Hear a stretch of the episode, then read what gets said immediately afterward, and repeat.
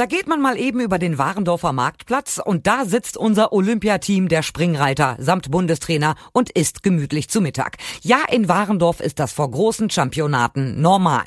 Und damit hallo und herzlich willkommen zu einer weiteren Ausgabe von Pferdeverstand, der Podcast. Ich habe die Truppe aber gestern in Ruhe Mittagessen lassen, bin eben nicht mit dem Mikro hin, denn der Termin für heute stand ja schon. Und diesen einen Tag konnte ich auch noch entspannt abwarten. Die Reiter sind also auch entspannt, denn sie haben ja nur ein bzw. zwei Pferde zu reiten und nicht fünf oder sechs oder gar mehr. Also, heute habe ich Sie getroffen, die vier Reiter, die die Reise nach Tokio antreten werden, dazu auch den Bundestrainer Otto Becker und den Mannschaftstierarzt. Das Trainingslager ist ja auch bei den Springreitern zugleich die Quarantäne für die Pferde. Die Springreiter habe ich allerdings aufgeteilt. Im ersten Teil hört ihr, was die beiden championatserfahrenen Reiter und der Tierarzt sagen und morgen gibt es dann den zweiten Teil mit den Newcomern und dem Bundestrainer. Also jetzt erst die Interviews mit Daniel Deusser, Maurice Tebbel und Dr. Jan-Heinz Wagemakers im ersten Teil. Daniel Deusser, Sie sind ja schon WM geritten, Sie sind schon EM geritten. Jetzt sind es die zweiten Olympischen Spiele. Und aufgeregt? Ja, bis jetzt hält sich eigentlich noch in Grenzen. Ähm, nicht, dass ich mich nicht drauf freue, aber wir haben ja doch noch ein paar Tage, bis es da wirklich losgeht. Äh, wir sind jetzt noch vier Tage hier in Warendorf, äh, fliegen dann eine Woche vor, bevor unser Warm-up ist nach Tokio. Also ähm, wir haben doch noch zwölf Tage, 13 Tage, bis es dann tatsächlich losgeht. Und bis jetzt sind wir noch ziemlich entspannt. Das Trainingslager in Warendorf ist ja auch sehr entspannt. Ähm, ihr habt einen abgetrennten Bereich, alle Trainingsmöglichkeiten. Ich habe das von den Vielseitigkeitsreitern mitbekommen. Die haben besonders nochmal das Flutlichtspringen äh, geübt. Habt ihr das auch noch vor oder schon gemacht? Ähm, nein, also jein. Ähm, jeder macht individuell oder möchte individuell springen, äh, was für sein Pferd wohl am besten ist. Ähm, wir haben das wirklich so, dass wir heute Abend mit zwei Pferden äh, Flutlicht trainieren möchten. Ich persönlich möchte mit meinem Pferd Killer Queen kein Flutlicht mehr trainieren. Sie hat äh, in den letzten Wochen und Monaten verschiedene Male unter Flutlicht gesprungen äh, und auch ohne Probleme, ohne Veränderungen in der, in der Art und Weise, wie sie die Sprünge angeht. So von daher ist das für mich in Ordnung. Was steht denn jetzt noch für Killer Queen an auf dem Programm im Trainingslager? Ja, ähm, eigentlich nicht mehr so viel. Äh, wir haben schon ein paar Sprünge gemacht gestern äh, am Montag. Heute ist Dienstag, heute habe ich sie leicht bewegt. Äh, mit Sicherheit werde ich vielleicht morgen oder Donnerstag noch mal ein paar Sprünge machen. Aber wie gesagt, äh, im Grunde genommen geht es darum, sie jetzt fit zu halten und sie gesund äh, auf den Flieger zu schicken am Samstag. Ich bin jetzt nicht derjenige, der in den letzten zehn Tagen oder in der letzten Woche noch versucht, besondere Sachen zu üben oder äh, da jetzt zu springen. Sie hat in den letzten Monaten gute Ergebnisse gehabt in allen großen Preisen äh, der ganzen Welt. Ich glaube, was wir bis jetzt noch nicht gelernt haben, das wird sie auch in den letzten drei Tagen nicht mehr lernen. Aber wie gesagt, ich bin guter Dinge. Ähm, sie hat auf verschiedensten Plätzen Resultate gehabt und wenn ich mich in Tokio konzentriere und ihr die möglichen Bedingungen oder die richtigen Bedingungen gebe, äh, bin ich davon oder gehe ich davon aus, dass sie mit Sicherheit alles geben wird. Sie sind Weltranglisten Erster. Setzt Sie das unter Druck oder setzen Sie sich dadurch selbst unter Druck? Nein, selbst setze ich mich da nicht unter Druck. Natürlich ist das eine Frage, die äh, jetzt ganz oft in den Medien kommt. Und natürlich war ich derjenige mit zwei bis drei Pferden, der in den letzten eineinhalb Jahren äh, die meisten Resultate erritten hat.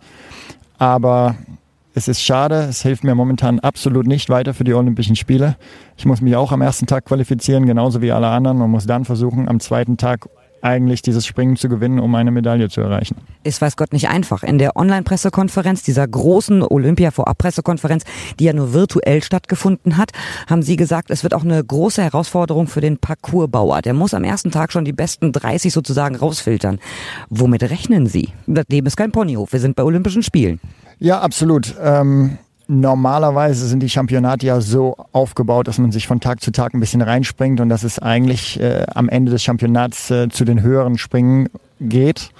Äh, dieses Jahr ist es wirklich so, dass am ersten Tag einfach nur 30 weiterkommen von vielleicht 75 bis 80 werden.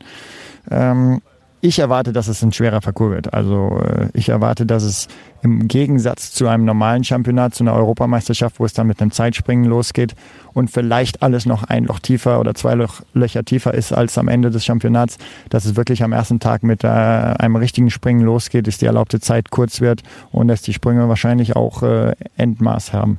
Kann man sich darauf vorbereiten, irgendwie auch mental, dass man sagt, oh Gott, es wird richtig schwer? Ähm, ja, mental äh, bin ich darauf vorbereitet. Äh, ich gehe davon aus, dass wir halt äh, an jedem Wochenende reiten wir den großen Preis Sonntag, dass wir jetzt mit dem großen Preis anfangen.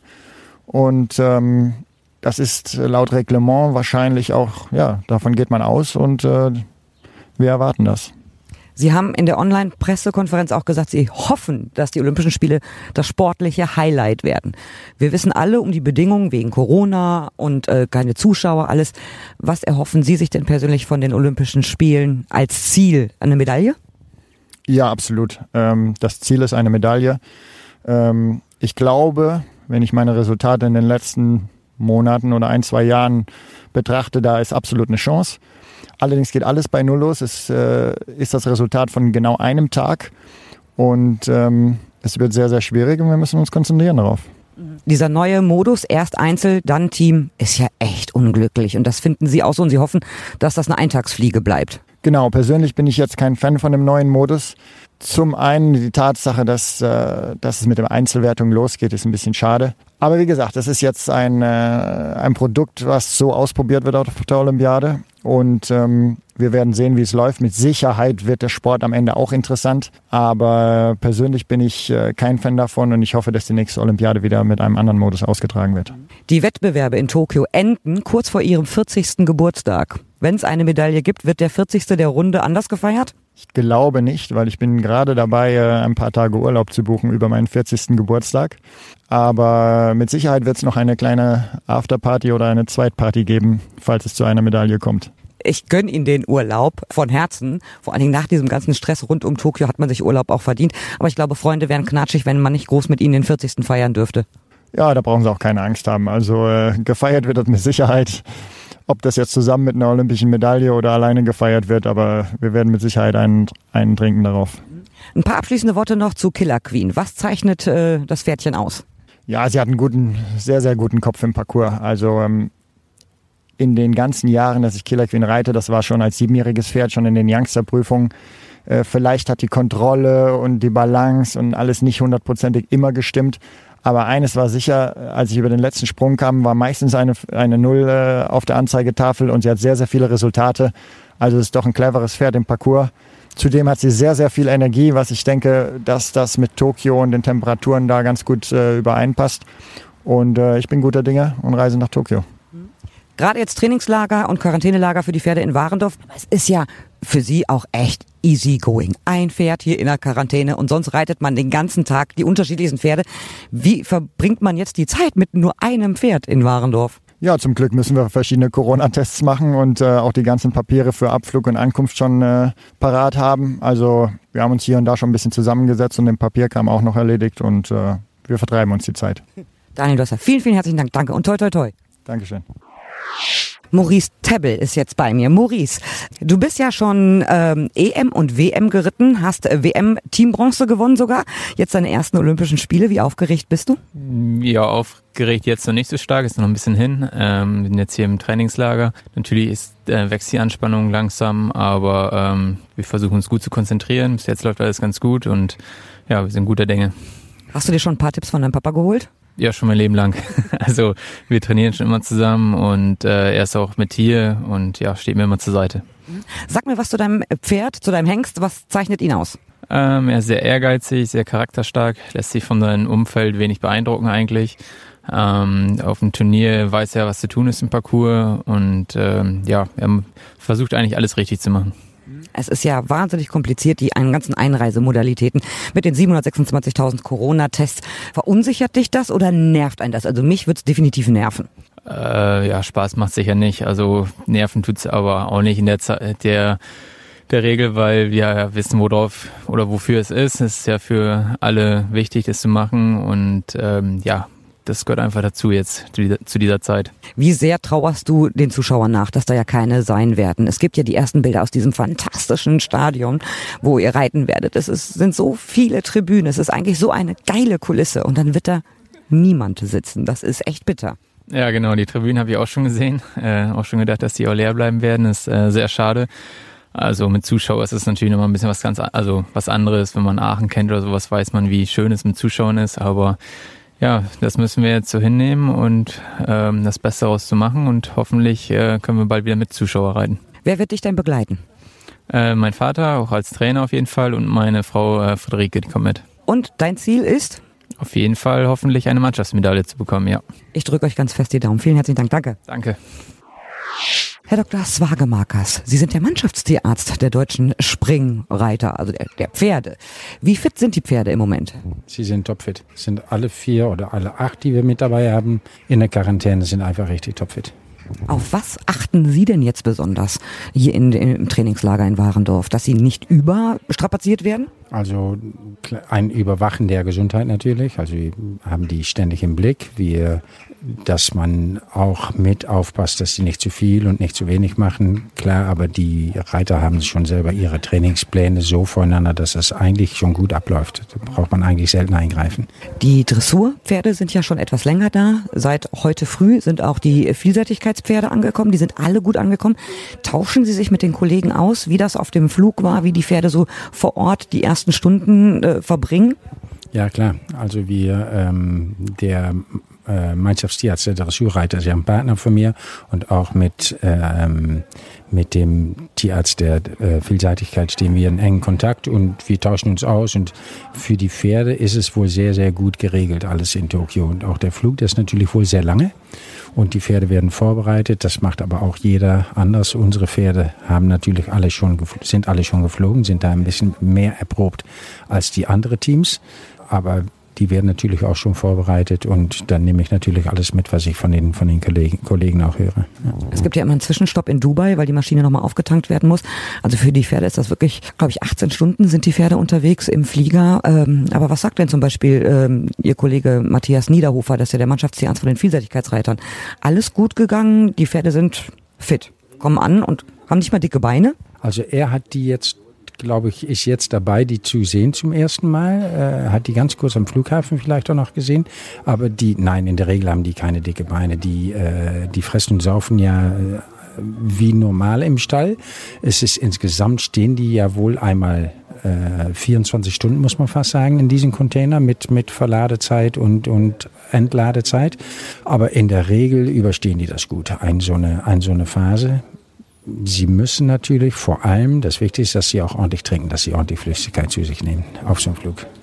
In Rio war es ja so, dass, weil das Wasser sehr stark geklort war, dass man den Pferden Apfelsaft mit ins Wasser gegeben hat, damit die genug trinken. Jetzt ist es in Tokio sehr heiß, sehr schwül. Wie bringt man die Pferde dazu, dass sie genug trinken? Jetzt muss ja kein Apfelsaft dazu gemischt werden. Wie trainiert man das den Pferden an? Ich meine, wenn man den Wasser hinstellt, können wir ja sagen, ich will trotzdem nicht. Wie kriegt man Pferde dazu, dass sie genug trinken? Ja, der, der Organismus regelt das ja normalerweise selber. Wenn der Körper zu wenig Flüssigkeit hat, äh, geht ja ein Durstsignal geht ja vom Hirn aus und dann wird getrunken. Und ähm, natürlich kann man vorbeugen mit Infusionen und so weiter, aber in der Regel regelt der Organismus das selber. Und wenn wir ankommen in Tokio, haben wir auch noch sechs Tage Zeit bis zum Wettcheck und da stellen die, sich die Pferde schon ein auf diese wärmere Temperaturen. Übrigens, die Boxen selbst sind klimatisiert und bei der Arbeit verlieren die natürlich etwas mehr Flüssigkeit und Mineralien als hier. Das wird aufgefüllt ähm, und ergänzt, aber ins Prinzip äh, macht der Organismus das selber, braucht man nicht zu viel eingreifen. Also vor Ort sollen die Bedingungen für die Pferde wirklich spitzenmäßig sein. Riesenboxen, ganz viele klimatisiert. Für die Pferde ist da wirklich fünf Sterne Deluxe äh, Unterkunft und Trainingsanlagen. Ähm, werden Sie die Springpferde auch mit auf dem Flug begleiten? Nein, ich bin dieses Mal nicht dabei auf dem Flieger. Wir, ähm, es war schon von einer anderen Mannschaft ein Tierarzt an Bord und da haben wir gesagt, es ist besser, wenn ein Pfleger mit an Bord ist, weil er die Pferde besser kennt und, ähm, und die auch im täglichen Leben versorgt. Es wäre Ihnen ja zu wünschen, wenn Sie in Tokio so gar nichts zu tun hätten, oder nicht? Dann wären ja alle Pferde fit. Ja, das wäre das Beste. Dann hoffe ich auch, dass Sie nichts zu tun haben, sondern nur gucken können. Ja, Dankeschön, das wäre optimal. Danke. So, und das war's vorerst von mir und wie Christian Kuckuck von seiner Nominierung erfahren hat, wer seine größten Fans sind und eine wunderschöne Liebeserklärung von André Thieme an seine Stute hört ihr morgen im zweiten Teil der Springreiter vor den Olympischen Spielen Tokio 2021. Dazu auch nochmal den Bundestrainer Otto Becker. Ihr könnt mir schreiben, wie immer, über pferdeverstand.podcastfabrik.de, über die Facebook-Seite oder über Instagram. Bis morgen, wenn ihr hoffentlich wieder dabei seid, wenn es heißt Pferdeverstand, der Podcast.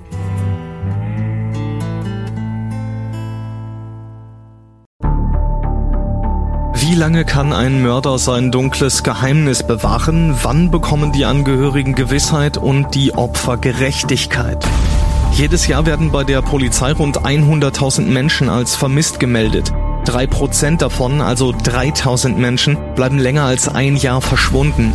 Einige werden nie wieder gesehen. Seit gut drei Jahren arbeitet die Polizei in NRW mit sogenannten Cold Case Units. Das sind Abteilungen, die wirklich nur damit beschäftigt sind, Mordfälle zu bearbeiten, die teilweise seit Jahrzehnten ungeklärt sind. Ich bin Mike Mattis, Radioredakteur und News Anchor und ich spreche mit Ermittlern über diese Fälle. In meinem Podcast Licht ins Dunkel, Cold Cases und ungeklärte Vermisstenfälle von hier beleuchten wir gemeinsam mit Profilern, Staatsanwälten und Mordermittlern Cold Cases und ungeklärte Vermisstenfälle aus ganz Deutschland. Immer in der Hoffnung, dass Angehörige endlich Gewissheit und die Opfer Gerechtigkeit bekommen. Licht ins Dunkel. Cold Cases und ungeklärte Vermisstenfälle von hier. Eine Produktion von Mike Mattis und der Podcastfabrik.